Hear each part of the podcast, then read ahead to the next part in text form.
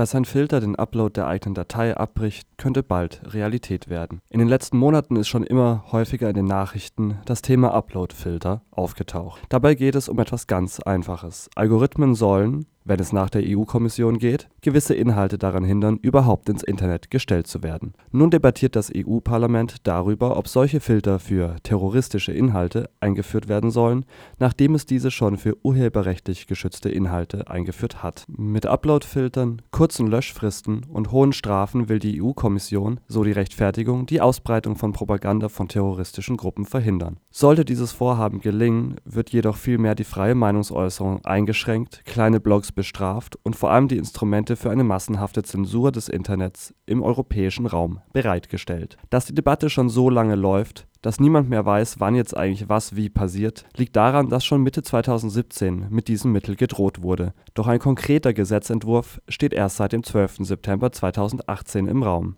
Er trägt den langen und vagen Titel Vorschlag für eine Regulierung von dem Europäischen Parlament und des Rates über die Prävention der Verbreitung von terroristischen Inhalten im Internet. Nach einigem Hin und Her ist der Gesetzesentwurf nun beim Europäischen Parlament angekommen. Dort ist er in allen möglichen Ausschüssen unterwegs. Eine erste Plenumsdebatte ist für Anfang April angesetzt. Eine Verabschiedung des Gesetzentwurfs ist jedoch erst nach den Europawahlen am 26. Mai zu erwarten. Denn nachdem das Parlament sich auf eine Position geeinigt hat, muss diese erst noch mit dem Rat und der EU-Kommission abgestimmt werden. Kurz dürften die Verhandlungen in Anbetracht der vehementen Kritik nicht ausfallen. Die Tragweite des Gesetzes ist nicht unbeträchtlich. So zielt es auf alle Dienstanbieter ab, die ihre Dienste in der EU anbieten, völlig unabhängig ihres tatsächlichen Sitzes oder ihrer Größe. Um terroristische Inhalte zu entfernen, werden mehrere Mechanismen vorgeschlagen. Ein Löschantrag soll als administrative oder judikative Entscheidung einer angeblich kompetenten Behörde eines Mitgliedstaates möglich sein. Die Dienstanbieter seien dann verpflichtet, den Inhalt innerhalb einer Stunde unzugänglich zu machen. Viel gravierender ist, dass Dienstanbieter Anbieter zusätzliche proaktive Maßnahmen angemessen dem Risiko, so der Text, ergreifen sollen. Ziel ist es, diese terroristischen Inhalte von ihren Internetseiten zu entfernen oder gar automatisierte Verfahren einzusetzen, welche diese entdecken. Dazu werden Algorithmen verwendet, die zum Beispiel beim Hochladen eines Bildes auf Facebook oder Twitter dieses automatisch abgleichen, um dann bei positiver Erkennung den Vorgang abzubrechen und das Hochladen zu unterbrechen. Dazu verwenden die Algorithmen eine Datenbank an terroristischen Inhalten und Bilderkennungsverfahren, um Motive und Symbole zu erkennen. Natürlich muss auch auf den Erhalt von Grundrechten geachtet werden, und so sieht der Vorschlag vor, dass es ein Beschwerdeverfahren geben soll, wenn Inhalte unrechtmäßig geblockt werden. Die Umsetzung des Ganzen soll natürlich transparent geschehen. Für die Durchsetzung der Upload-Filter und Löschanträge sollen die Mitgliedstaaten über entsprechende Kanäle zusammenarbeiten, auch über Europol, und die Dienstanbieter sollen sowohl gelöschte Inhalte speichern, um Beweise zu sichern, sowie bei Bedrohung von Leben und Sicherheit diese aktiv den Strafverfolgungsbehörden melden. Gerade die proaktiven Maßnahmen, also die Upload-Filter zur Zensur, stehen seit Beginn der Debatte in der Kritik. Die European Digital Rights Association kritisiert, dass diese Zensurfilter eingeführt werden sollen, obwohl es ein generelles Verbot von Überwachungspflichten innerhalb der Europäischen Union gibt. Mozilla bezeichnet den Vorschlag als Gefahr für das Ökosystem und die Rechte ihrer NutzerInnen. In einem Text dazu kritisiert Mozilla, die unter anderem den Internetbrowser Firefox entwickeln, die breite und ungenaue Definition von Terrorismus sowie die kurze Löschfrist, die für viele kleinere Dienstanbieter unmöglich umzusetzen sei. In einem Brief an den französischen Präsidenten Macron, der von über 60 Organisationen unterstützt wird, ruft La Quadrature du Net ihn und seine Regierung dazu auf, sich gegen den Vorschlag einzusetzen.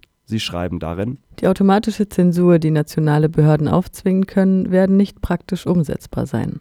Deswegen werden kleine und mittelgroße Dienstanbieter die Ausführung dieser Aufgabe an einige wenige große Internetriesen delegieren, welche aufgrund ihrer finanziellen Macht dies umsetzen können allen voran Google und Facebook. Non-Profit und kollaborative Organisationen werden keine Wahl haben, als ihre eigenen Tätigkeiten einzustellen. Diese Regulierung wird deswegen Europas digitale Diversität drastisch reduzieren und den Rest an eine Handvoll Konzerne ausliefern, die jetzt schon quasi Monopole haben und deren Hegemonie gestört werden müsste, statt gestärkt. Die Kritik zeigt, dass die Gefahr einer weitreichenden Zensur und Überwachungsmaschinerie existiert obwohl dies der bisherigen Rechtsprechung des Europäischen Gerichtshofs widerspricht. Dabei existiert schon eine freiwillige Selbstregulierung, welche Facebook, Google und Twitter mit einer gemeinsamen Datenbank umsetzen, in deren Funktion niemand Einblick hat. So arbeitet diese Datenbank Europol zu und die EU-Kommission soll sie kontrollieren. Doch Einblick haben beide nicht. Auf Presseanfragen antworten die Betreibenden nicht, so bleibt unklar, wie viele der gespeicherten Inhalte tatsächlich illegal sind. Der jetzige Gesetzesvorschlag soll diesen Mechanismus verpflichtend machen, unter anderem auf Drängen des Bundesinnenministers Horst Seehofer was wahrscheinlich zur Nutzung derselben Datenbank durch viele kleinere Dienstanbieter führen würde und die Strafverfolgung somit de facto in die Hände privater Anbieter legt. Doch die Zensur von Online-Inhalten sei notwendig. Der Entwurf begründet die Notwendigkeit wie folgt. Die Möglichkeit, ein so großes Publikum mit minimalen Kosten zu erreichen, zieht auch Kriminelle an, welche das Internet für illegale Zwecke missbrauchen wollen.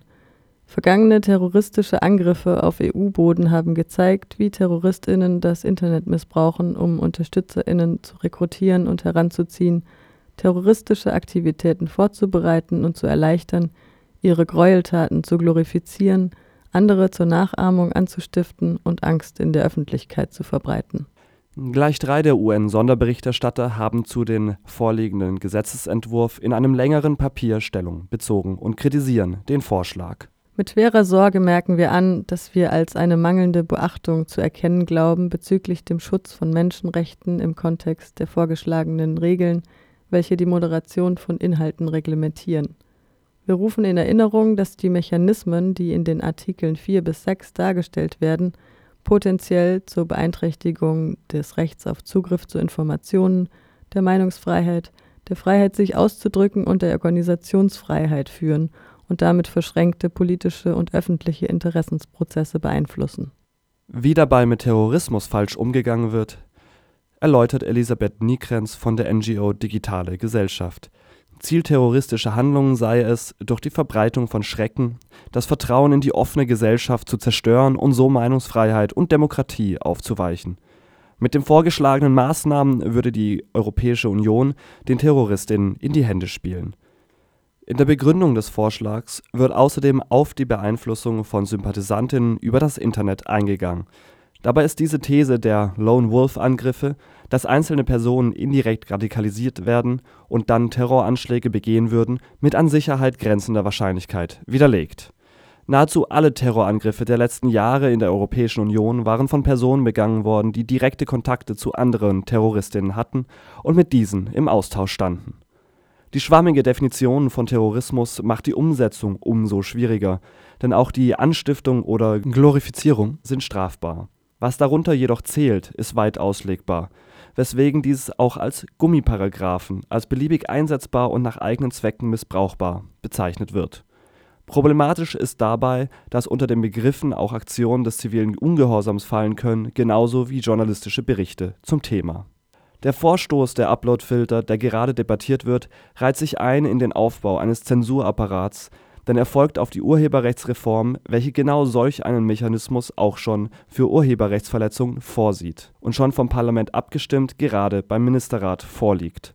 Sollte dieser Gesetzesentwurf unverändert beschlossen werden, wofür sich die Sozialdemokraten und konservativen Fraktionen im Europaparlament einsetzen, wird eine Zensurmaschinerie eingerichtet, deren Umfang schwierig zu kontrollieren ist deren Anwendung sämtlichen öffentlichen Diskurs im Internet betrifft und die Unterdrückung von Meinungen aktiv unterstützt. Die Gefahr des Missbrauchs durch Behörden von EU-Mitgliedstaaten, die schon längst nicht mehr alle funktionierende Demokratien sind, ist genauso beachtlich wie das Monopol der Zensurmaschinen selbst durch die großen Technologiekonzerne